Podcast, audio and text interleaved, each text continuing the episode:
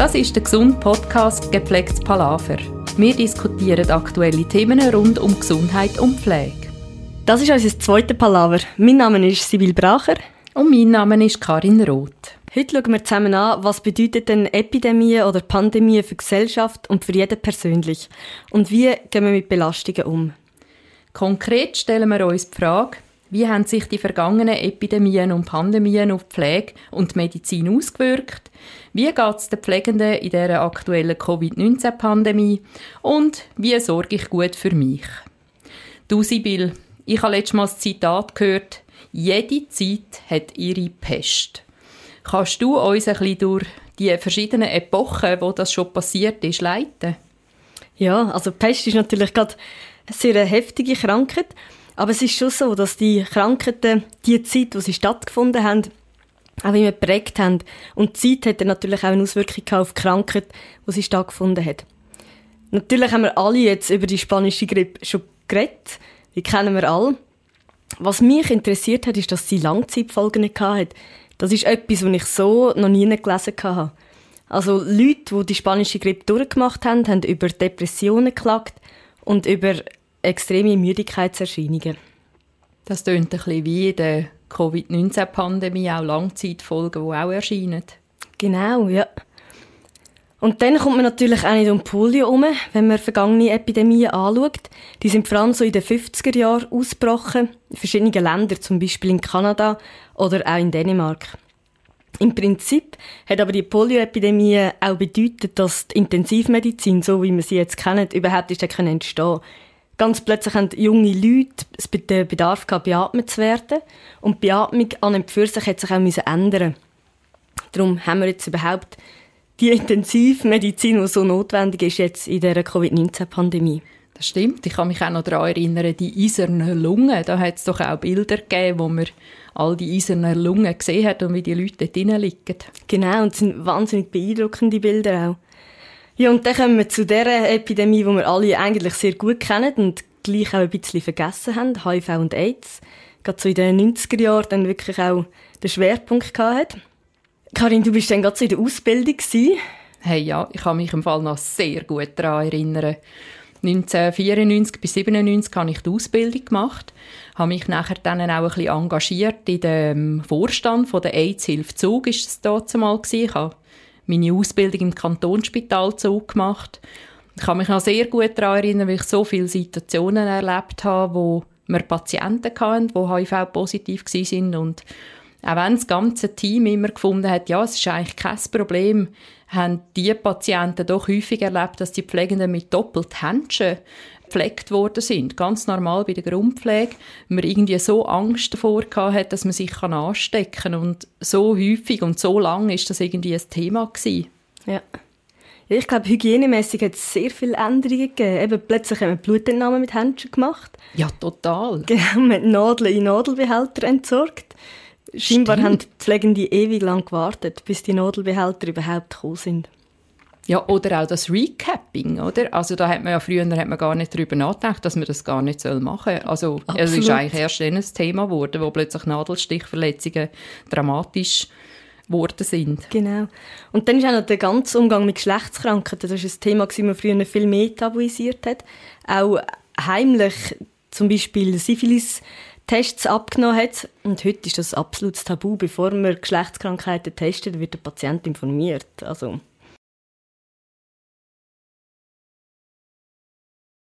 völlig logisch. Und du hast vorhin etwas Spannendes gesagt zu, zu dieser ganzen Angst in dieser Epidemie. Was denkst du, wie ist die Risikoeinschätzung heute? Ja, ich glaube, eigentlich bei jeder Pandemie oder überhaupt im Leben macht glaube jeder von uns ein eine unterschiedliche Risikoeinschätzung oder hat jeder auch eine unterschiedliche Wahrnehmung dazu. Ich kann dir da vielleicht ein Beispiel geben. Ähm, gehst du gerne im Meer schwimmen? Sehr, ja, wenn es dann möglich ist. ich auch. Und stell dir mal vor, ähm, ganz viele Leute auf dieser Welt haben Angst, dass sie vor einem Hai gebissen werden. Das hat auch schön der Gerd Gigerenzer gesagt in seinem Buch Risiko und wie wir eben Risiko wahrnehmen. Aber stell dir vor, ich meine, obwohl wir so Menge Leute auf dieser Welt Angst haben, von einem Hai gebissen zu werden, ist die Wahrscheinlichkeit real, statistisch gesehen, extrem klein. Und die Wahrscheinlichkeit, dass du auf dem Weg zum Strand mit dem Auto verunfallst, um vieles grösser. Trotzdem machst du dir keine Gedanken, wenn du am Morgen ins Auto einsteigst, ob du heute könntest sterben weil du in einen Autounfall reinkommst. Ja, das stimmt. Und trotzdem, also darum sind auch so die Risikowahrnehmung zum Ansteckung und zum Verlauf von Corona nicht immer nur rational erklärbar, sondern unsere Wahrnehmung beruht auf, nicht nur auf dem Wissen von der Statistik, sondern eben unser Umgang hat viel damit zu tun, was wir hören in den Nachrichten, was Leute rundherum sagen und was wir real als für uns selber real als Wahrscheinlichkeit einstufen, wie uns das könnte betreffen. Es mhm. hat also ganz viel auch emotional damit zu tun. Man darf sich aber darum auch nicht einsteigern lassen, so in diese Katastrophenfantasien, sondern es ist besser, sich halt auch ein bisschen zu besinnen und für sich selber auch Handlungsoptionen auszudenken. Katastrophenfantasien, die werden geprägt von dem, was wir auch hören und lesen und diskutieren über die Pandemie. Und so im Zeitalter von diesen Fake News und unterschiedlichsten Informationsquellen und all diesen tausenden Berichten, die wir wahrscheinlich in den letzten mehr als 365 Tagen schon gelesen haben, ist es eben gar nicht so einfach, sich auch gut zu informieren und kompetent Entscheidungen zu treffen. Darum gehen wir wahrscheinlich auch mit jeder Pandemie sehr unterschiedlich um und haben auch unterschiedliche Angst. Einige fühlen sich sehr stark belastet, haben grosse Ängste, während andere Personen eher relativ locker nehmen und sich selber gar nicht gefördert fühlen. Mhm. Ja. Ich habe auch einmal so ein bisschen äh, gegoogelt in dieser Recherche zu dem Podcast und stell dir mal vor, wie viele Einträge habe ich zum Stichwort Covid-19 gefunden auf Google? Hey, das, das ist mega schwierig. Also, ich meine, das ist ein riesiges Thema, seit jetzt über einem Jahr. Also, ein paar Millionen wirst du finden. Ich weiß nicht, 10 Millionen, 15 Millionen. Gut geschätzt, aber total daneben. Es sind über 6 Milliarden Einträge zu Covid-19. Das ist krass.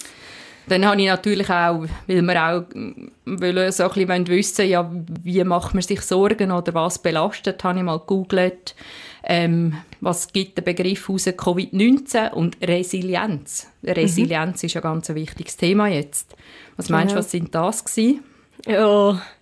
Keine Ahnung, Sich wahrscheinlich. Nein, hm. keine Ahnung. 780'000 Einträge. Dafür hat mich auch beeindruckend gefunden, ähm, zu, ich habe gedacht, das sind eigentlich schon ganz viel. Hingegen dann zu Covid-19 und R-Wert, wo wir jetzt alle können ja über den R-Wert diskutieren, das sind wiederum 57 Millionen Einträge. Ja. Also wir sehen, ich glaube, zu Covid-19 und Resilienz haben wir vielleicht eher noch ein bisschen etwas zu tun. Mhm. Sind aber noch spannend, diese Zahlen, oder? Sehr, ja. ja. Ich habe auch noch so ein paar Zahlen angeschaut. Und zwar hat mich mal interessiert, wie viele von allen Covid-19-Betroffenen eigentlich im Gesundheitssektor tätig sind. Was denkst du dort? Du, keine Ahnung, aber das ist wahrscheinlich auch, ich habe schon ein paar Berichte gelesen, wo sich die Leute halt angesteckt haben, weil manchmal auch Schutzkleidungen und so und Material gefehlt haben, aber ich könnte es gar nicht beziffern. Mhm. Ja, ich denke vor allem in der ersten Welle war es ein grosses Thema. Also weltweit sind 10% von allen Covid-19-Betroffenen im Gesundheitssektor tätig. Wow. Und das ist ein trauriges Thema, denke ich. Und man weiß auch, dass die Leute vielfach halt auch neben dieser Belastung auch noch körperliche und psychische Erschöpfung haben, weil die Pandemie jetzt einfach schon monatelang andauert und es kaum Pausen gibt.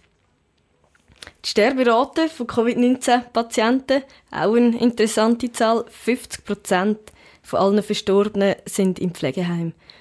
Und das sind auch die Fälle, wo Pflegende daheim auch sehr beschäftigen weil zum Teil auch Leute sind, wo wir nicht gedacht haben, dass sie so früh werden versterben.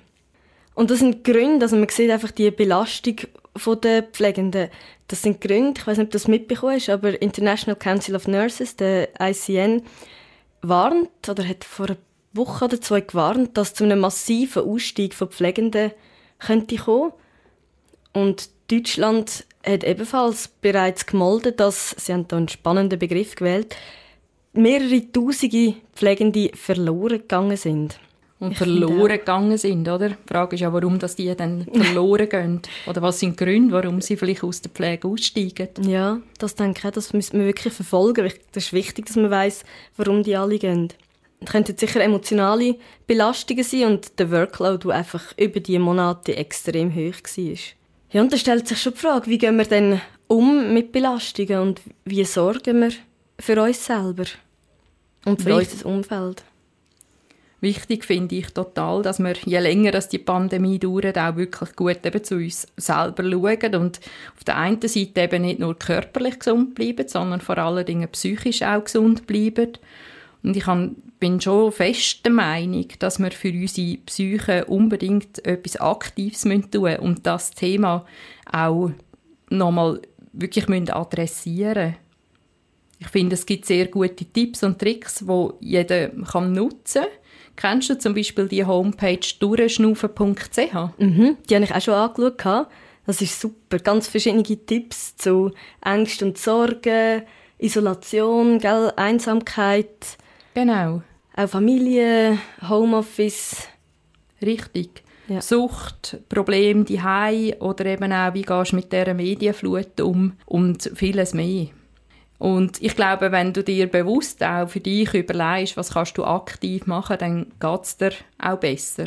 Ich habe beispielsweise, wir sind ja, du und ich auch im Homeoffice schon seit ein paar Monaten.